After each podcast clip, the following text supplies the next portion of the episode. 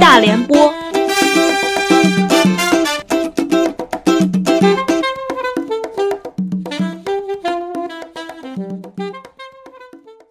大家好，十一放假了，那图图，你十一有什么计划呢？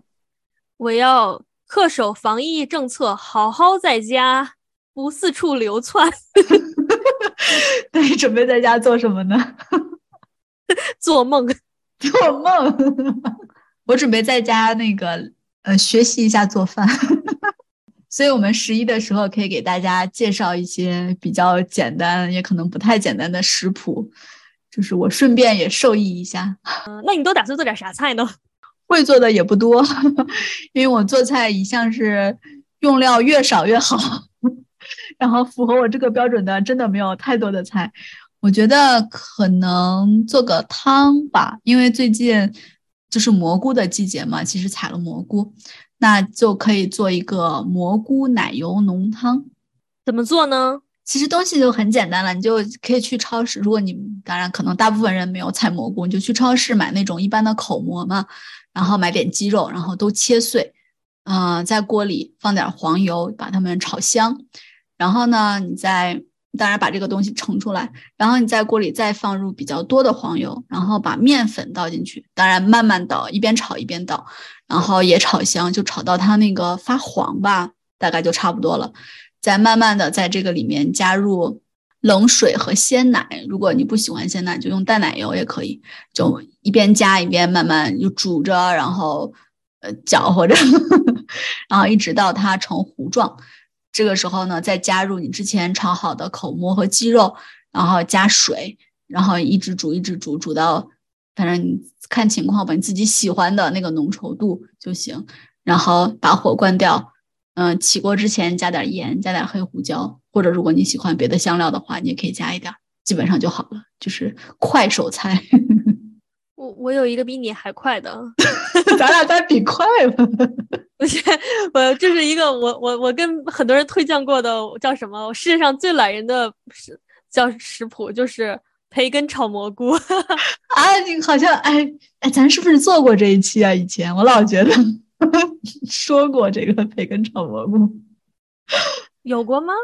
我不知道，因为刚一说快手菜，我就想到了你要说培根炒蘑菇。哎因为我就就就是我少数会的呀。那好好好，来来，培根炒蘑菇，连连油都不用加，就是 这句话都一模一样。啊，那肯定是我给你介绍过太多次了，因为这是我小时候会的菜嘛。好的好的，来给没有听过的朋友们再介绍一遍。对。就是冷锅下培根，培根你就铺好，因为培根油很多，然后你就开小火，把把这个培根的油一点点熬出来，一点点熬出来。等那个油都熬了很多，这个培根都从那个冷冻的舒转舒展状态变成了蜷缩的状态，油也炼出来足够多的时候，你就往里面加切好的蘑菇就行了。我比较喜欢加口蘑，别的蘑菇我觉得也可以考虑试一试。然后你还可以往里面加洋葱，然后就一起，呃，炒啊炒啊炒啊炒，把这个洋葱还有蘑菇都炒软了，再加入黑胡椒就可以了。我口味比较淡，我不加盐，因为培根就是咸肉嘛，有盐。你要喜欢加盐的话，你也可以再加一点。然后这道菜就做好了。哇，真的好快！那那你的蘑菇蘑菇都咋采呢？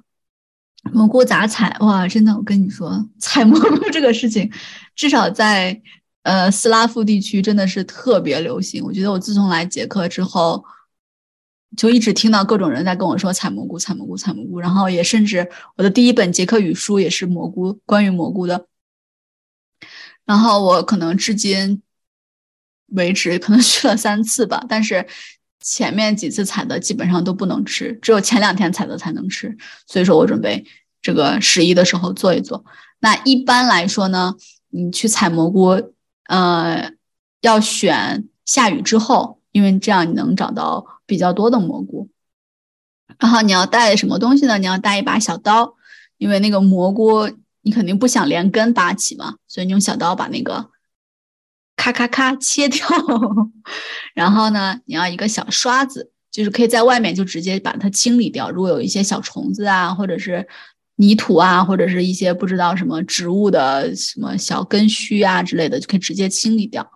然后呢，最好带一个篮子，或者我说一定要带一个篮子，菜篮子，篮子最好是那种敞口、敞的比较大的那种篮子。因为我带的这几次去带的是塑料袋或者纸袋，我这次去带的纸袋，但是真的放一段时间之后，那个蘑菇就特别特别恶心。然后看人家带了篮子的人，那个蘑菇就好新鲜，好新鲜。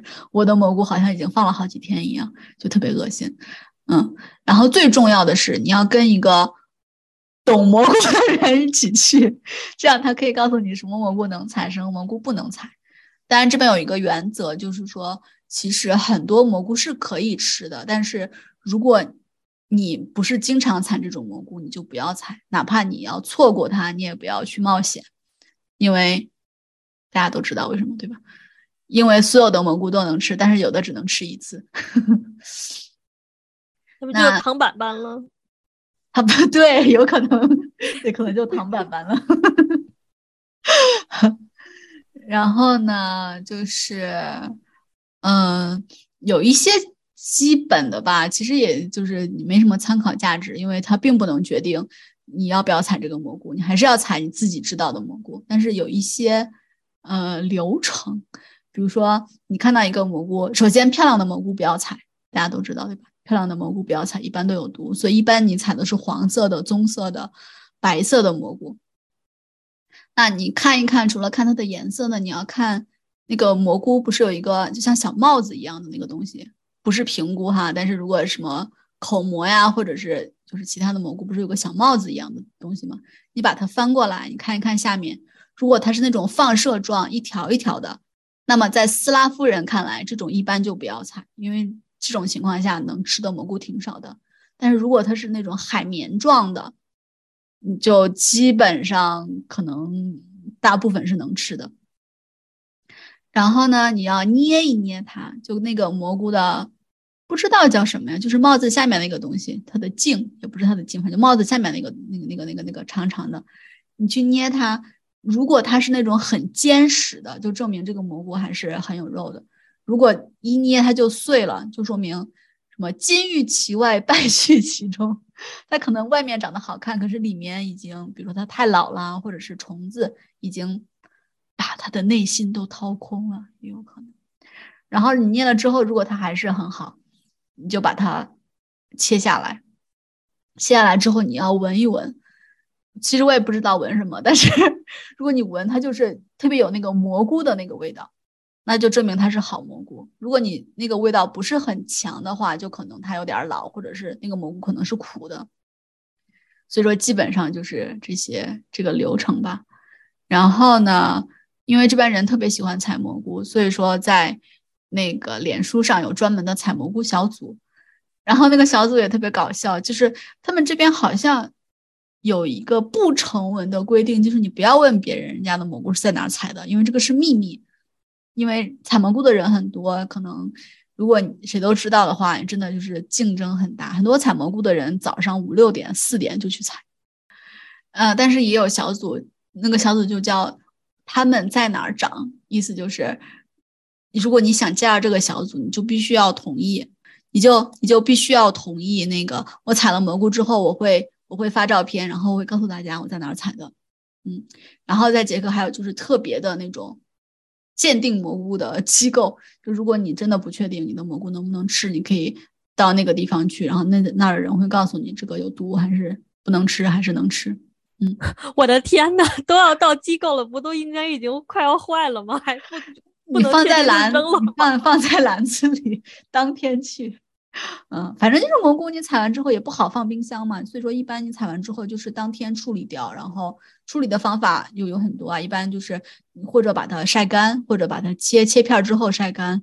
如果实在是你不想保存那么久的话，你就把它搁锅里放一点油，然后炒一炒，然后切碎了之后放在那种保鲜袋子里，然后放在呃冷冻。然后以后你吃的时候，不管你是吃炒饭啊，还是吃什么炒菜啊，还是很多人用蘑菇炒鸡蛋吃，然后你都可以拿出来就放一点，你就能吃挺长时间的。那捷克就比较常见的蘑菇呢，其实就是牛肝菌，然后它那个名字还挺有意思的，叫云云山的牛肝菌。它它其实有很多有很多种牛肝菌，但是最常见的是云山的牛肝菌，就是你会在云山下面找到这种蘑菇。所以说一般你不用随便找，你就先找树，找到树之后在下面找一找，基本上就能发现。然后还有一种就是那个奶盖，是那种。它的就是帽子的那个部分特别大，然后很多，然后它叫 rizet，是因为很多人把它当 rizek 去去那个去做，那个 rizek 就 schnitzel，那个什么叫什么猪排啊，呃，就肉肉排，然后很多人就是做蘑菇排，然后那个也是很好很好做，但是吃的人其实不太多，就捷克吃的人不多，斯洛伐克吃的人很多，嗯，然后有两个冷知识。我们小时候一直用的那个多多尔面 海尔面大王 的那个瓶子，是不是看起来特别好看？其实那个是毒蝇伞，那个是剧毒，如果吃了一定会死。然后呢，我们说的那个木耳，在捷克叫犹大的耳朵，就是据说因为它长在那个接骨木上嘛，据说当时犹大他最后是把自己吊死在接骨木上了，然后。嗯，后来那个树上就长出了耳朵，长出了耳朵，长出了木耳。杰克有没有蒂尔？是什么犹犹大的尸体埋在土里长出来的？嗯，不知道啊。他一个叛徒，他他都吊死了，还会有人去埋他吗？我也不知道。嗯，掉到土里了，不是 掉到土里了。落 什么尸体不是无情物，化作地尔更护树。天哪，我是个天才！听你讲了这么多采蘑菇的故事，让我想到了最近看的一本书，叫做《末日松茸》，小标题：资本主义废墟上的生活可能。也不知道怎么定义啊，它就是它从采摘松茸这个点来入来入手，然后讲了很多很多很丰富的东西，比如说包括呃全球。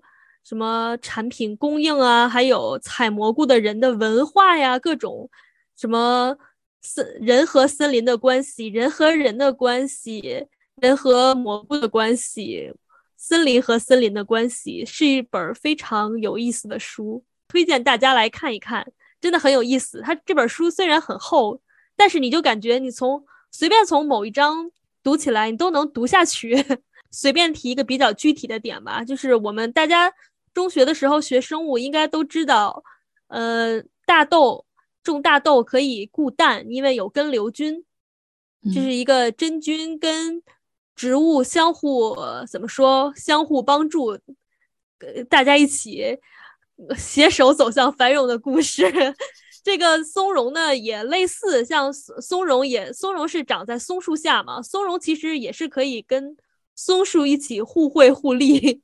觉得自然界就是真的有很多这种共生的关系，我们都没有想过。是小的时候，我第一次知道松茸这种蘑菇，还记得还是看那个樱桃小丸子，然后有一集是别人家送了松茸给樱桃小丸子家，因为松茸是一种很贵的礼物嘛。嗯，他们家讨论要怎么吃，然后最后他家长决定用很寡淡的味道来做。没有什么味道，只有小丸子自己是加了一堆什么调料啊什么的，结果就他觉得好吃，别人都觉得没有什么味道。真的，我就有时候就是这种很贵的食材，都不知道怎么样去怎么处理它，要去保持它的原汁原味吗？还是终极目标还是要好吃呢？高端的食材往往只需要简单的烹饪。嗯，这就是我的。这个算了，我我做的也不是什么高端的食材啊，就是只是需要简单的烹饪，食材高不高端我不在意。我觉得松茸用用培根来炒一遍挺好吃。